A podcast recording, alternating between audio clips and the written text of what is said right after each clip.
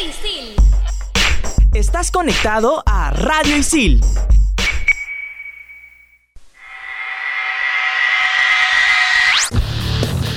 Esta edición de Entretiempo tenemos un programa muy especial por el clásico del fútbol peruano entre Universitario de Deportes y Alianza Lima.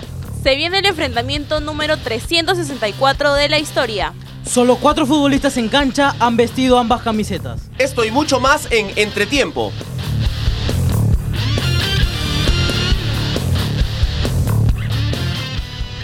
Hola, hola, bienvenidos a este programa. Hoy tenemos una edición especial clásico del fútbol peruano entre Universitario de Deportes y Alianza Lima. Se viene una fecha muy buena y además tenemos mucho, mucha información, muchos datos con respecto a este partido. Vamos a conversar sobre algunos otros clásicos del mundo, algunos datos curiosos, lo que nos va a dejar la fecha 6, lo que nos ha dejado la fecha 5. Esta mañana me acompañan Bruno Risco y Mafe Lobatón. ¿Cómo estás, Mafe? Bienvenida. Hola José, hola Bruno, ¿qué tal? Muy emocionada por estar aquí en Entretiempo con ustedes. Otra vez hace tiempo que no entraba a la cabina y contentísima por lo que se viene ahora del clásico de fútbol peruano. Bienvenido Bruno, ¿cómo has ¿Qué estado? tal, José? ¿Cómo estás? ¿Qué tal, Mafe? ¿Cómo estás? Sobre todo ver cómo van a llegar los equipos. Porque los equipos llegan, si bien es cierto, muy distanciados en la tabla, pero con la misma cantidad de problemas atrás como eficacias arriba. ¿eh? Eh, precisamente sobre eso han estado conversando los técnicos. Eh, ellos han sido consultados en la última fecha, que fue la fecha 5 al finalizar, de su, al finalizar sus partidos. Pues porque el partido más importante de la próxima fecha, a pesar de que hay un partido en el que se juega la punta, que es Ayacucho con Alianza Universidad, el más vendido, el que más se rescata, el que más noticia va a jalar, el que más portadas va a hacer de todas maneras, es el clásico del fútbol peruano. Vamos a tener primero las declaraciones de Gregorio, el técnico de la U, Gregorio Pérez, y seguidas de las declaraciones de Pablo Bengochea.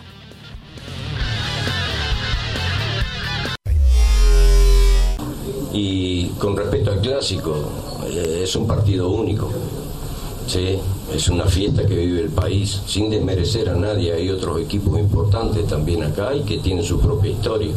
Pero creo de que tanto Universitario como Alianza sí llaman la atención, diríamos, antes y después eh, de disputado el partido. Eh, realmente hay una historia. Y vuelvo a reiterar, para mí no es un partido más, es un partido muy especial, por lo que manifesté anteriormente. Si yo pensara distinto, estaría faltándole el respeto a la historia. No, y eso no lo hago. Por algo son equipos grandes que, que realmente han marcado un camino, no a nivel local, sino también a, a nivel internacional. Pero tenemos tiempo para trabajar, para planificar ese partido.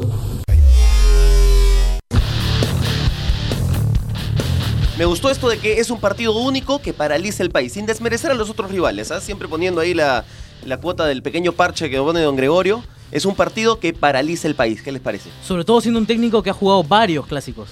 Porque Que ha jugado clásicos en, otro- en otros países. Que, que tome tanta importancia un clásico el, el peruano, que lo tome tan bien y que lo tome como un partido único e importante, hace que le dé una gran importancia al clásico, sobre todo por cómo vienen los equipos. Y no es para menos, ¿no? Hoy día justo Mafe nos daba, nos decía un datillo, dice que después lo va a desarrollar, sobre que el clásico peruano es uno de los clásicos que más se ha jugado, ¿no? Que más veces se ha jugado, incluso más que algunos clásicos importantes como el Colo Colo Universidad de Chile, ¿no? Incluso el Boca River. Incluso el Boca River. Sí. También tenemos No, no, este, no, justo quería agregar que lo que decías de Gregorio Pérez, que sí, esta importancia que le da el clásico del fútbol peruano, también creo que eso se lo transmite a los jugadores y va a ser importante para el desarrollo de lo que va a ser el partido, ¿no? Quien también conversó un poco sobre lo que va a ser el primer clásico del 2020 fue Pablo Bengochea.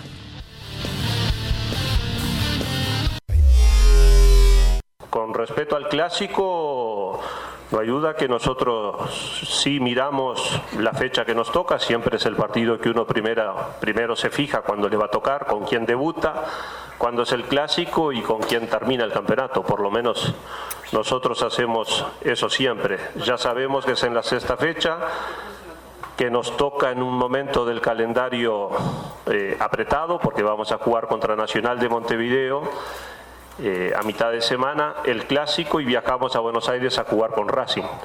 Eh, es un momento cargado para nosotros, pero bueno, son partidos muy importantes que me imagino que el equipo va a llegar bien.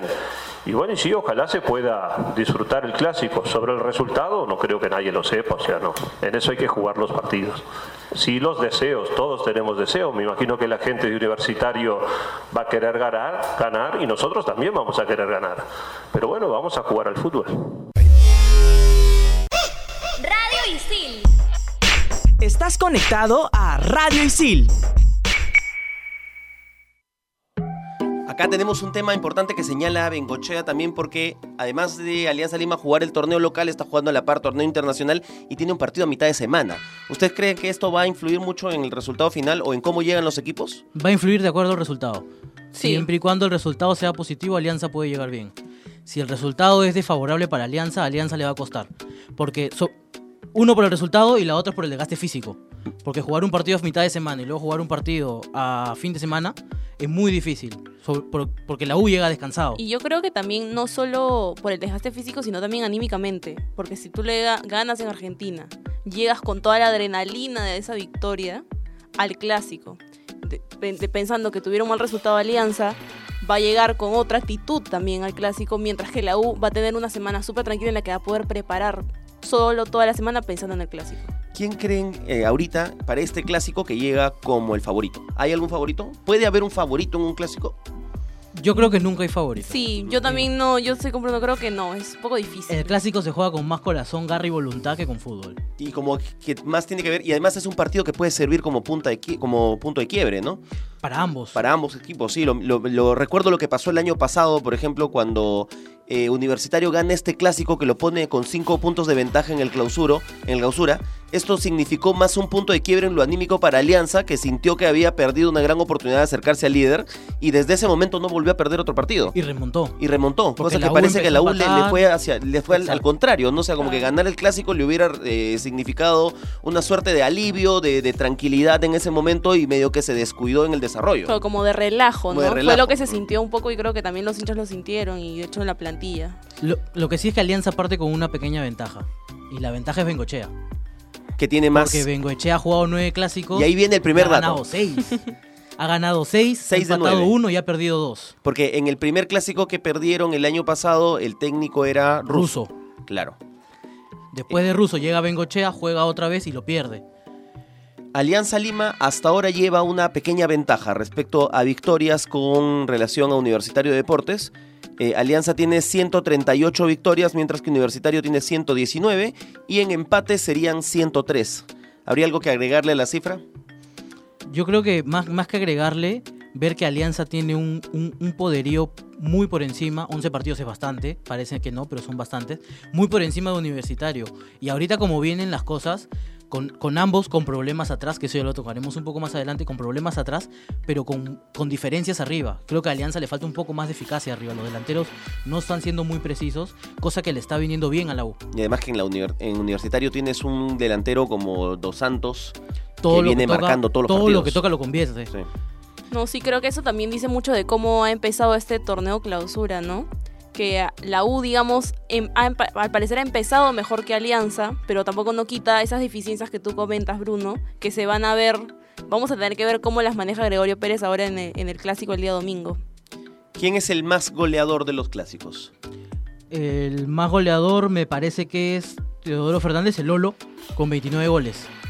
Y, Hay- el, que- y el que tiene más presencias es el Puma, Es el Puma con Carranza. 61. Vamos a hablar un poquito, les cuento, del primer clásico del fútbol peruano, se dio en 1928 y tiene una, una bonita, bueno, no es una bonita anécdota, en realidad es una anécdota que, que habla mucho del, del clasismo y las diferencias sociales que existían en ese entonces, pero es importante resaltarlo que este clásico se le llama el clásico de los bastonazos, porque para 1928 eh, la Federación Universitaria, que ya había pasado a llamarse Universitario de Deportes, sí. era un equipo que era sobre todo seguido por la comunidad de San Marcos, por gente un poco más eh, de clase media alta. Era un club más amateur todavía. Exacto. Me- menos profesional que, el, que la Alianza. Pero Alianza Lima también era un cuadro que estaba lleno de inmigrantes italianos de esa época, jugaban albañiles, jugaba gente de color, eh, había un tema ahí de clase bastante Clasismo fuerte alto, sí. que, que- que rodeaba a este clásico, ¿no? Entonces, este se volvió el clásico de los bastonazos, le llamaron porque hubo un enfrentamiento en la barra, en la tribuna de madera de ese tiempo, y quienes iban con bastón empezaron a agarrar, Agarrar a a bastonazos al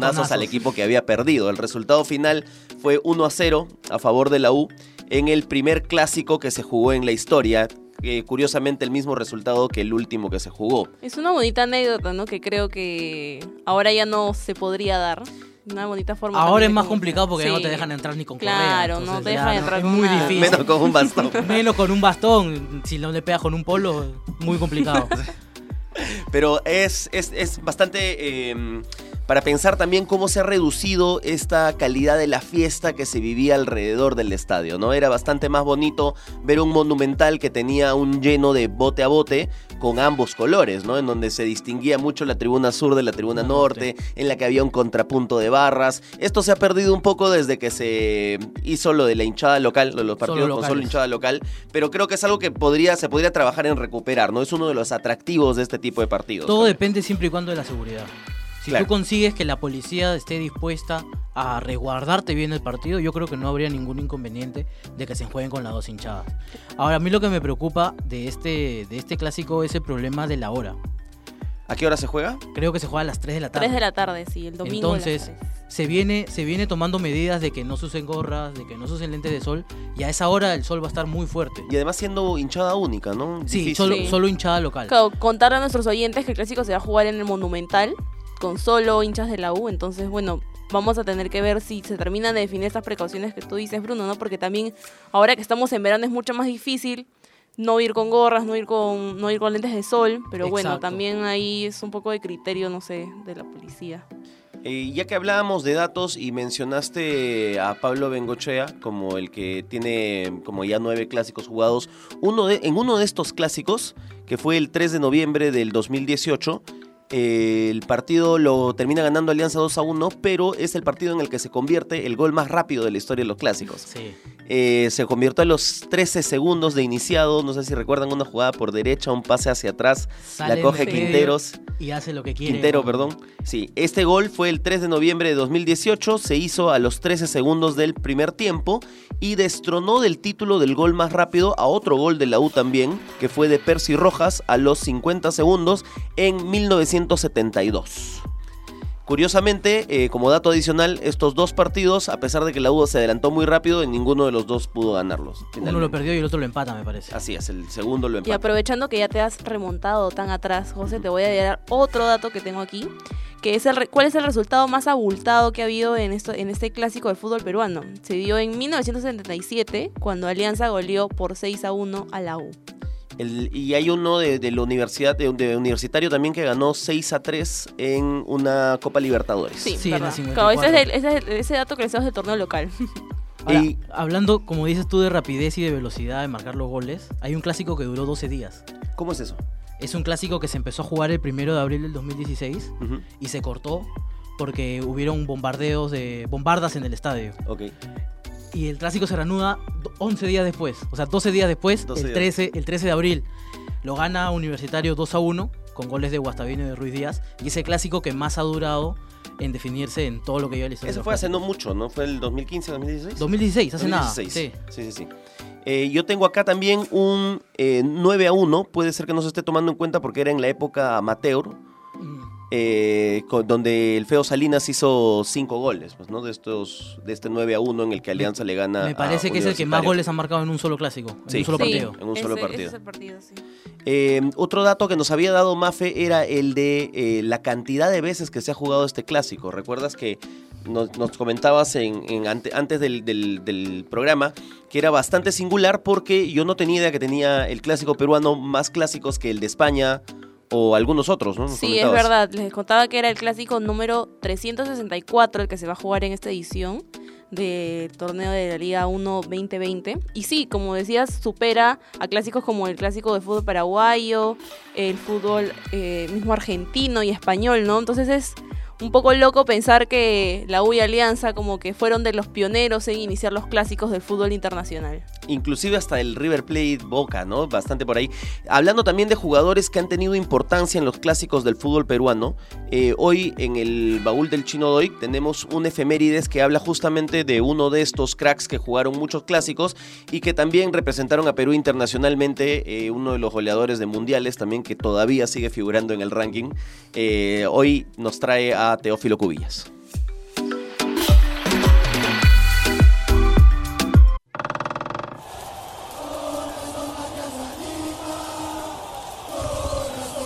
Un 8 de marzo de 1949 nació Teófilo Cubillas, uno de los mejores futbolistas peruanos de la historia. El nene hizo sus inicios en el fútbol profesional en Alianza Lima, club en el que estuvo siete temporadas consecutivas antes de irse al Basel de Suiza. Luego de su primera experiencia europea, militó al Porto de Portugal por cuatro años. En 1979 se fue a Estados Unidos, donde jugó hasta su retiro del fútbol profesional. En la selección nacional, Cubillas anotó 10 goles en dos de las tres ediciones de mundiales que disputó. Hizo 5 en México 70 y 5 en Argentina 78. Asimismo, salió campeón con la selección peruana en la Copa América de 1975. Estás conectado a Radio Isil. Radio Isil.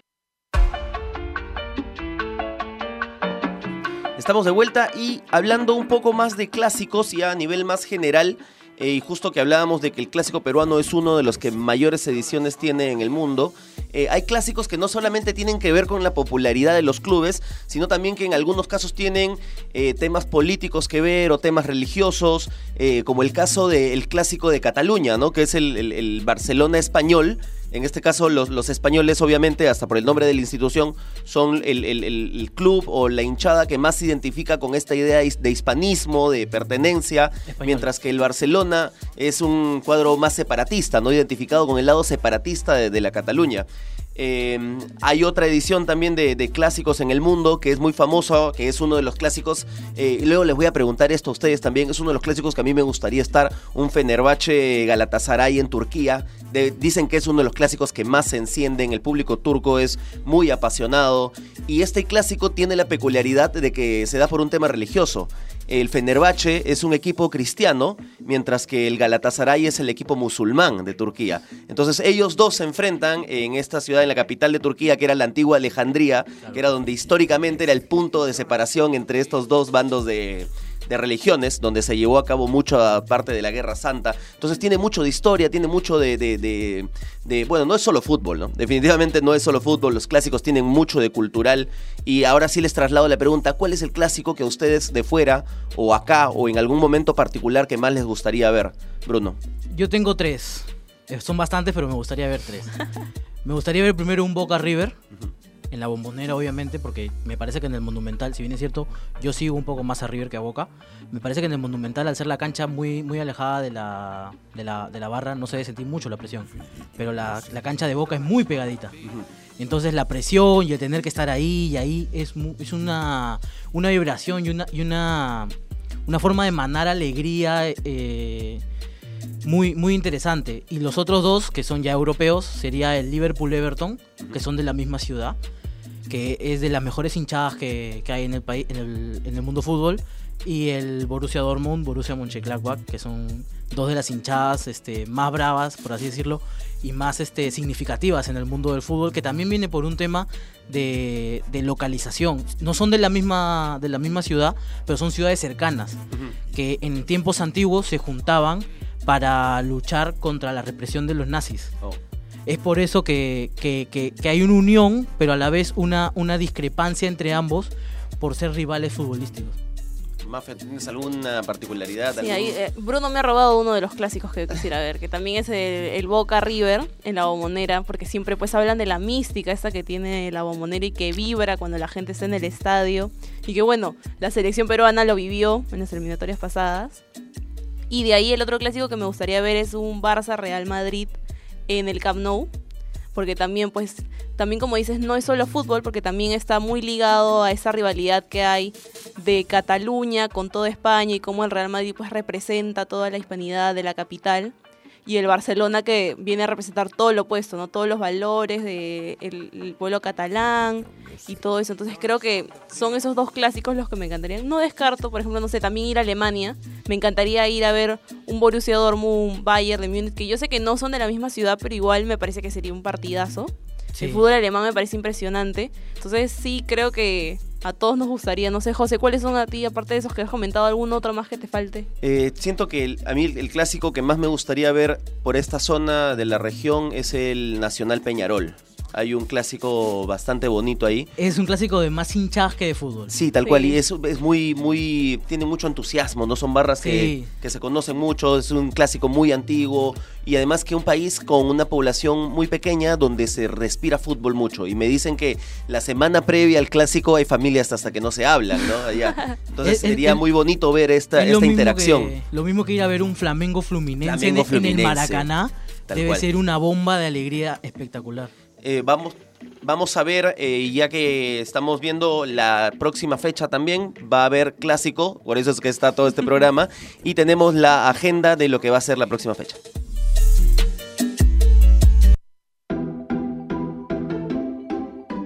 Estos son los partidos más importantes de la fecha 6 de la Liga 1 Movistar.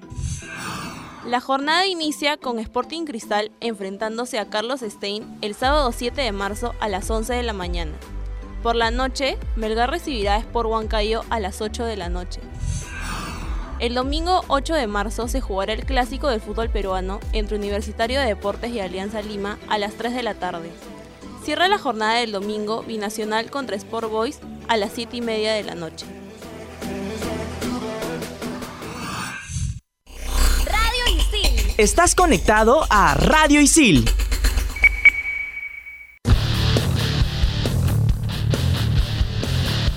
Bueno, eso ha sido todo por esta edición. Les agradecemos estar a la sintonía de Radio Isil. Eh, nos vemos la próxima semana.